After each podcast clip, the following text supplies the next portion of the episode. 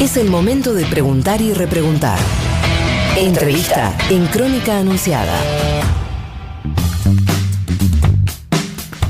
Y nos vamos rápidamente a hacer la primera entrevista de la jornada porque tenemos en línea al dirigente social de la economía popular. Hablamos de Juan Grabois que tiene la amabilidad de atendernos. Juan, buenos días. Rocío Criado y Paula Sabates te saludamos. ¿Cómo estás? ¿Qué, qué tal, Rocío? ¿cómo andan? Todo bien. Bueno, muchas gracias por atendernos, Juan.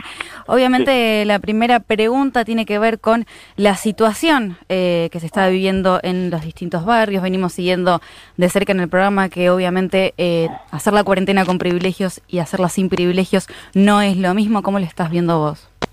Bueno, es así. No, Es muy importante que, que se entienda que no todo el mundo tiene la posibilidad de vivir en un lugar donde la familia tiene cuartos separados, donde hay agua potable, donde hay...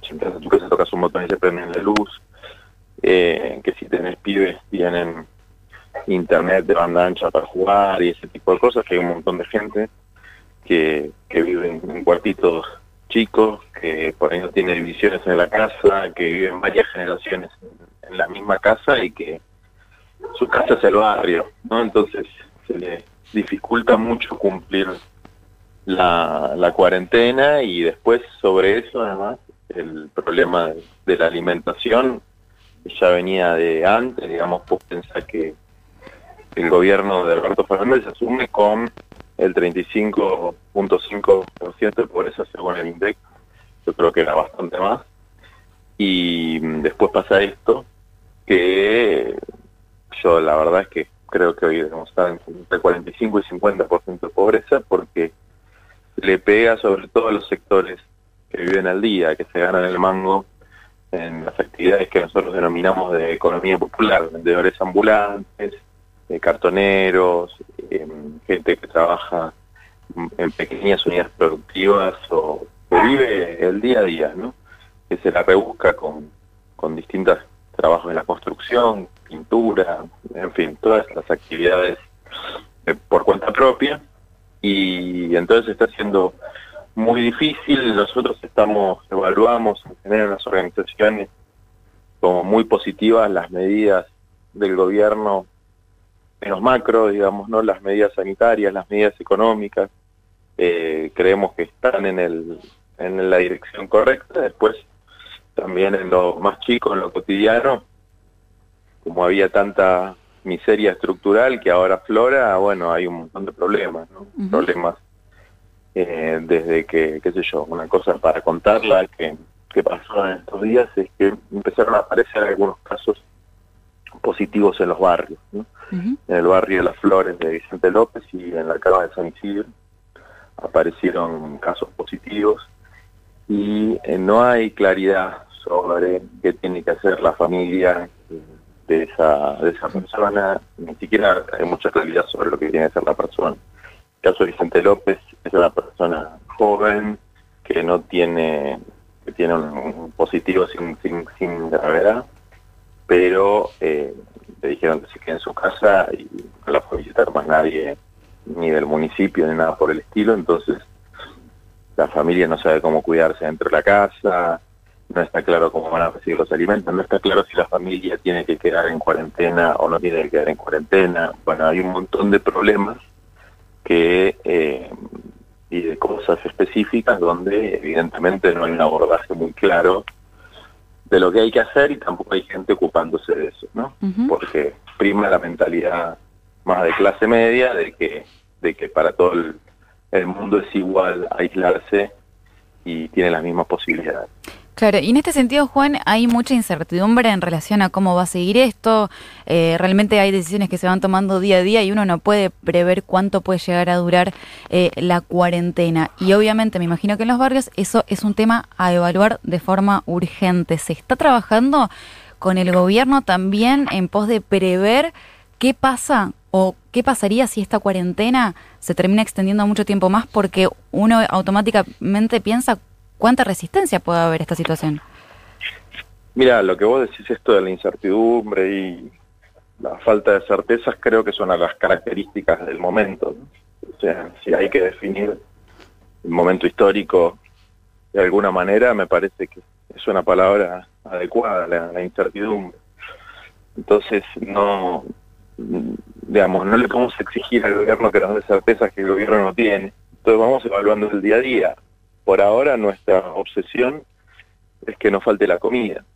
Entonces el, el 80% de nuestras discusiones, conversaciones, como se quiera llamar con el gobierno, es que la comida esté en tiempo, forma y cantidad suficiente para abastecer por lo menos a los 10.000 comedores comunitarios eh, que hay en todo el país de las organizaciones y también pedirles que en, algunos, en algunas provincias, como en la provincia de Buenos Aires, las escuelas eh, abran las cocinas que tienen muy buena infraestructura para, para cocinar las viandas porque los bolsones de mercadería que reparten en las escuelas eh, cada 15 días, la verdad que no alcanzan para nada. Digamos, la, la mercadería cuando vos la repartís en bolsones, te dura un cuarto de lo que dura si la cocinas.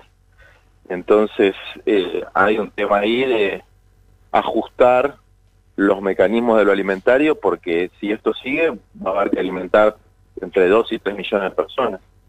Entre 2 y 3 millones de personas que van a necesitar asistencia alimentaria, que es por lo menos una comida diaria que le garanticemos, porque no van a tener mercadería para cocinar y en algunos casos ni siquiera van a tener las garrafas, digamos, ¿no? Si esto se extiende eh, 15, 20 días más, esa va a ser la situación, ¿no? Yo calculo que ya tenemos un millón de personas, por lo menos de los comedores de las organizaciones populares y y del equipo de sacerdotes para Villa de Emergencia, los curas villeros, que son, digamos, los dos sectores que estamos articulando más, fuerte con el tema alimentario, eh, tenemos alrededor de un millón de personas, que se duplicó o triplicó de lo que había antes, más triplicó que duplicó, y que yo estimo que eh, se va a volver a duplicar en, una semana, una semana y media, si eh, la situación de la cuarentena sigue igual y no empieza la gente a poder ganarse el mango, ¿no?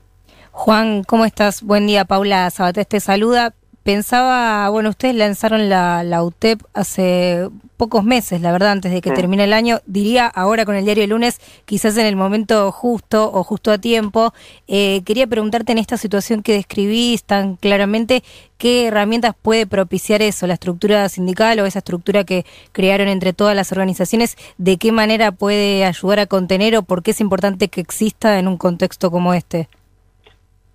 Mira, la, la red comunitaria que existe en la Argentina no existe en ningún lado de, América Latina. Es una de las cosas que marca la diferencia de, de, por qué estamos un poquito menos peor que el resto de los países. Y lo que logramos en esta, en esta ocasión fue poder tener un, un mando único unificado de la coordinación de esos 10.000 comedores comunitarios que te estoy diciendo que le dan de morfar a, un millón de personas. Eh, desde luego la UTEP no, no se fundó ni tiene como objetivo dar comida. Nosotros queremos que los trabajadores de estos 7, 8 millones que aparecen ahora y que por primera vez aparecen en las estadísticas a partir del tema de la IFE, que demostró que no eran 3 o 4 millones, sino mucho más gente que, que vive al día algunos que son de sectores medios, pero muchos que son pobres y que no reciben ningún beneficio. Bueno, nosotros queremos que esos trabajadores tengan, tengan derechos, queremos que, el salario social complementario sea universal, es decir, que todas las personas eh, mayores de 18 años que no reciben ningún beneficio previsional ni nada por el estilo tengan su salario social y que tengan la posibilidad de tener derechos por el trabajo que realizan. Eh, pero ahora lo que la, la, la, ventaja que nos da es que vamos a articular lo alimentario y algunas acciones en el territorio que ya empiezan a ser necesarias, digamos, ¿no? Como, a ver, alimentar, cuidar a,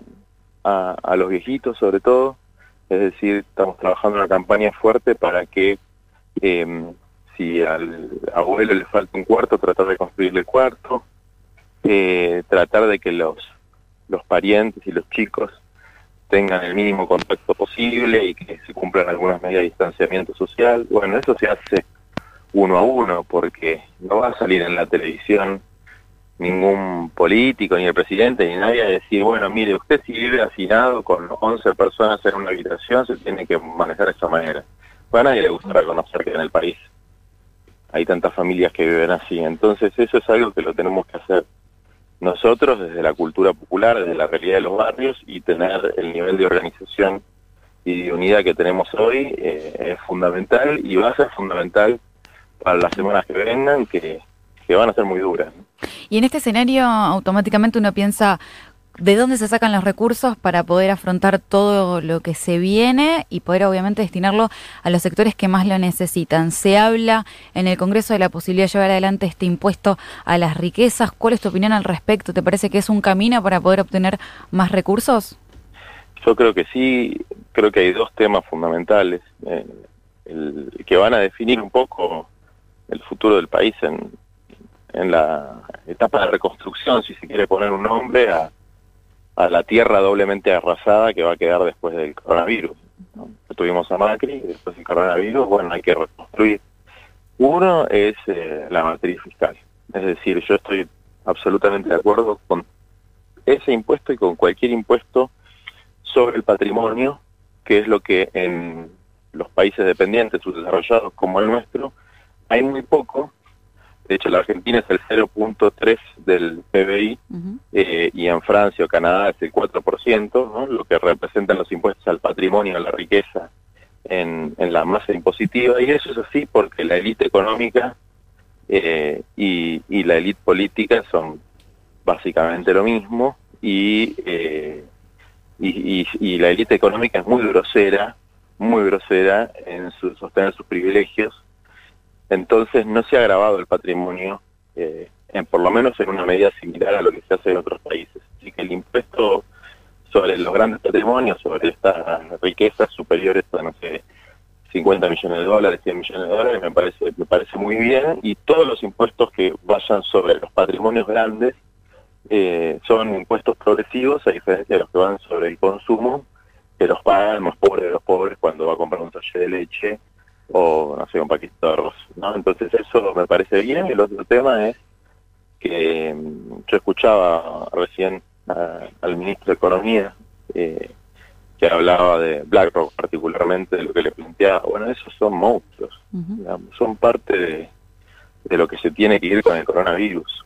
Entonces yo espero que, que nuestro gobierno se ponga muy firme con eso y que no les pague nada, por lo menos hasta que la Argentina salga del pozo y también entender de que el mundo cambió y ya no van a tener el mismo poder que antes para subordinar a los estados, porque hoy cualquier hijo de vecino tiene conciencia de que el mercado no te resuelve los problemas, que el capital financiero no fabrica barbijos y que si no está el Estado y la comunidad organizada para resolver las cosas, nos morimos todos. Entonces yo creo que hay una, una nueva eh, oportunidad para sacarnos de encima eh, esta carga insoportable de, la deuda, porque estos fondos de inversión y el Fondo Monetario Internacional también fueron, fueron cómplices de una estafa, no es que fueron acreedores de una deuda legítima. Y entonces ahí me parece que cambiar la matriz fiscal y no ceder en la cuestión de negociación de deuda son dos temas clave y la verdad que confío que el gobierno va a hacer va a hacer lo mejor posible. Espero que no se el otro día escuchaba creo que Alberto dijo que bueno que con Cristalina el fondo había cambiado. Espero que no, no entre en esa sintonía porque eso es mentira, digamos, esta frase ya la escuchamos con la eh, Los directores del fondo son empleados y a veces ponen uno con rostro humano, a veces ponen uno con una cara más fea, pero en definitiva detrás de eso está el poder económico, son activos del tesoro norteamericano de los países más, poderosos y lo que hay que hacer es hacerles entender que hay países como el nuestro que tienen que garantizar otras prioridades y que no van a pagar nada de eso a costa de que la gente sufra y, muera de hambre y mucho menos con la ilegitimidad de origen que, tiene la deuda contraída durante el, gobierno de Macri. Grabois, y te hago la última cortita y te agradezco mucho por el tiempo. Eh, te quería consultar en relación a las compras con sobreprecios que llevó adelante el Ministerio de Desarrollo Social, eh, que en su momento fuiste muy crítico con relación a lo que había sucedido. Esas compras siguieron de baja, todavía se está a la espera. Eh, esta semana, por lo menos desde el Ministerio, informaron que se va a hacer un nuevo llamado y se está planteando la posibilidad de cambiar justamente los procedimientos para que sean más transparentes. ¿Cuál es tu opinión al respecto? ¿Te parece que esto se va a poder implementar? Porque obviamente detrás hay empresas con muchos intereses. Es muy fácil de implementar, es muy fácil. estos son curros estructurales que vienen hace muchísimos años y empresas que adornan al que se quiera dejar adornar. Entonces, resolver el eh, procedimiento de compra en una situación de emergencia, no hay que ser ingeniero termonuclear. Es decir, comprar por debajo de los precios de mayoristas y comprar a los productores que tienen capacidad de abastecimiento. Y después se pueden hacer un montón de cosas, con, pulsas, compra directa, concursos. A nadie, ninguna persona de buena voluntad en esta sociedad le preocupa demasiado la letra chica del procedimiento en la medida que no, no, no nadie afane. Y para comprobar eso, lo único que hay que tener es sentido común. Es decir, si el arroz vale 50 pesos en un supermercado, el lo tiene que comprar a menos de 40. Entonces, si eso se puede, yo hablé con los sectores de la industria que me pueden quedar más simpáticos o menos simpáticos, pero bueno, yo sé que el aceite lo maneja fundamentalmente Pérez Compán, yo sé que el azúcar la maneja fundamentalmente Ledesma, eh, y así te puedo decir, seguir con los, con los demás productos. Hablé con la cámara rosera, hablé con tres o cuatro de los principales fabricantes de, fideos, entonces, eh, y todos tienen stock, y todos pueden abastecer. Entonces, si los más grandes tienen esto que pueden abastecer, también habrá algunos más chicos, hay que armar estos pools de, venta a un precio que públicamente se diga, miren, llegamos a un acuerdo y se compra tal precio, está por debajo del precio mayorista. nadie se va a quejar, nadie se va a enojar. A lo sumo saldrá, no sé, Patricia Burrich o algún hijo de su madre que, quiere poner palos en la rueda, pero, pero el pueblo nuestro es sabio y cuando ve que se están haciendo bien las cosas y se hacen con buena leche, eh, no se va a preocupar si se hizo la licitación que tarda seis meses y que está inventada para, para currar, digamos, ¿no? Entonces yo creo que se puede resolver muy fácil, muy rápido y así como es responsabilidad del Estado que nadie robe, también es responsabilidad que las cosas no falten. Que no se puede usar como excusa para que las cosas falten eh, esa idea del robo pero hace, ¿no? Eh, bueno, eh, valía el triple, pero los fideos estaban. Primero, no estaban los fideos, y segundo, que no se puede, porque sabes que cuando vos hagas el triple, además de estar currando y cagando al Estado y haciendo una falta de ética, quiere decir que estás comprando un tercio. Es decir, que mis compañeros en vez de tener tres paquetes de fideos van a tener uno. Que los pobres en vez de tener tres paquetes de fideos van a tener uno. Van a tener uno porque alguien, por negligencia, por complicidad, hizo las cosas mal. Y la verdad yo estoy contento con la reacción del gobierno de sacarlos. Eso forzó también a que la reta tenga que echar a la gente que pagó el, tres mil pesos un barbijo. Digamos, yo creo que nos sube la vara en términos de, de, honestidad, de transparencia, y eso es muy necesario siempre, pero es muy necesario en situaciones como esta, porque si la gente ve que en la política están aprovechando de la situación para estafar, eh, el, Estado pierde, autoridad y si el Estado pierde autoridad, eh, esto es un caos. Juan Grabois, muchísimas gracias por la comunicación. No, por favor. Un beso grande. Pasado el dirigente social y referente de la Unión de Trabajadores y Trabajadoras de la Economía Popular acá en el aire de Futurock.